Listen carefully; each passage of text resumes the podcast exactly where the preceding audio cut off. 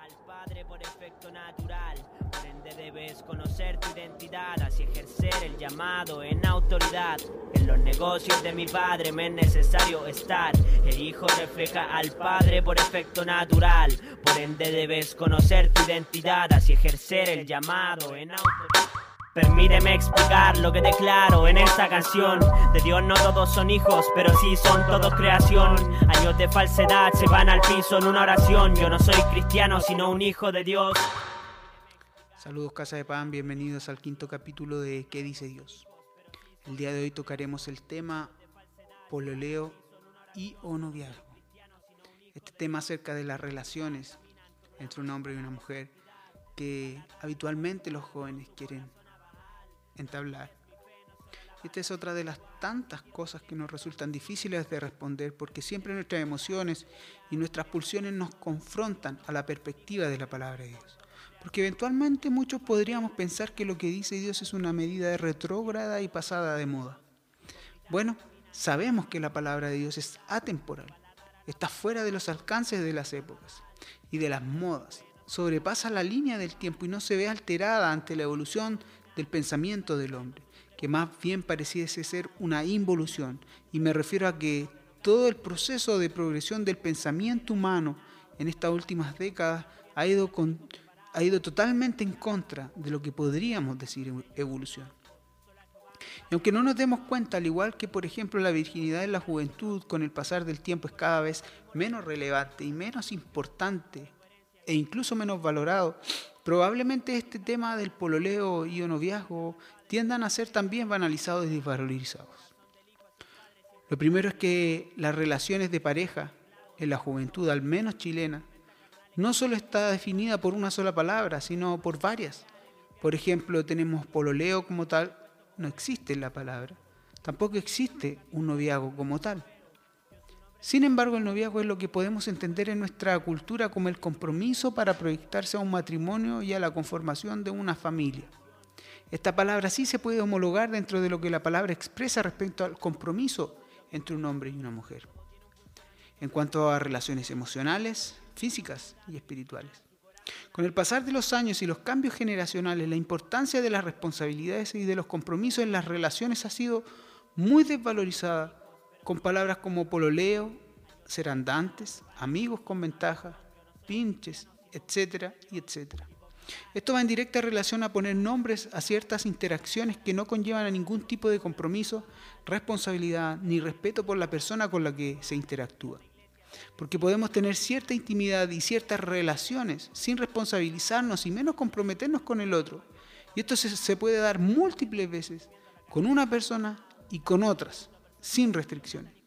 Esto en sí mismo ya es una deconstrucción de lo que fundamentalmente es una relación entre un hombre y una mujer, en tanto su propósito, su función y lo que Dios quiere.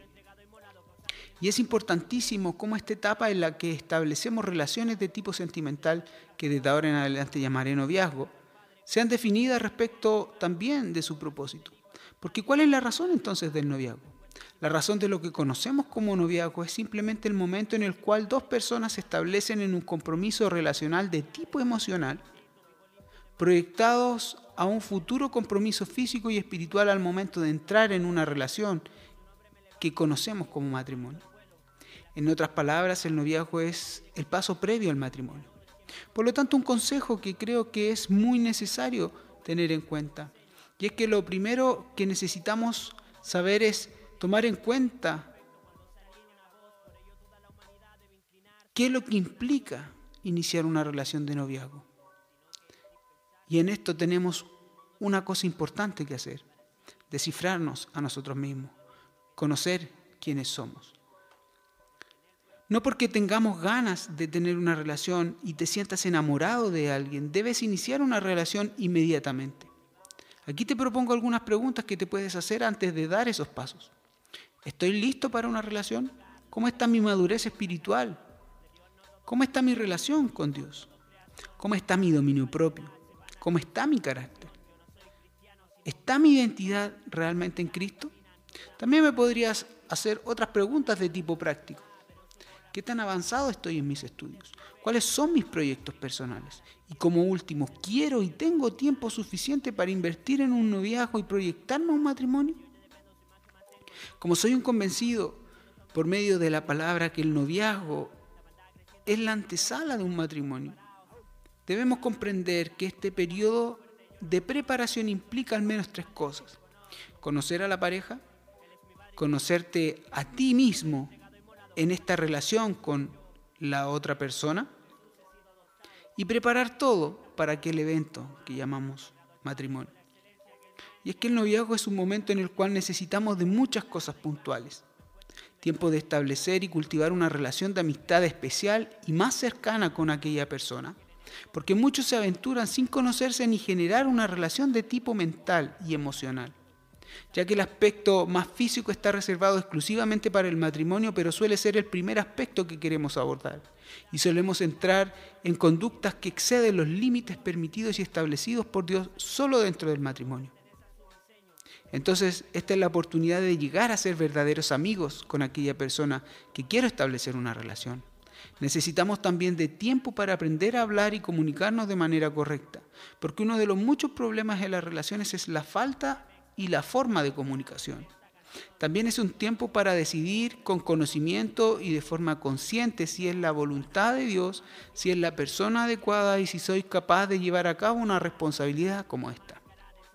Algunas preguntas que quizás te hagas y quieras que sean respondidas. ¿Debe ser cristiano? Lo primero es que que sea cristiano debería ser totalmente excluyente a la hora de decidir. Pero aún más excluyente debería ser que encontraras en aquella persona madurez, prudencia y compromiso con Dios. Amos 3.3 dice, ¿andarán juntos si no estuvieran de acuerdo? Segunda de Corintios capítulo 6 versículo 13 al 15 dice, no os unáis en yugo desigual con los incrédulos.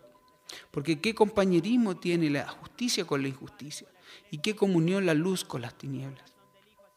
Y es que este es un punto muy muy crítico dentro de la decisión que podemos tomar. Y es que la palabra es clara y entonces deducimos que la relación de noviazgo no es un momento para poder evangelizar a aquella persona que probablemente tanto nos gusta, pero que no quiere nada con Dios.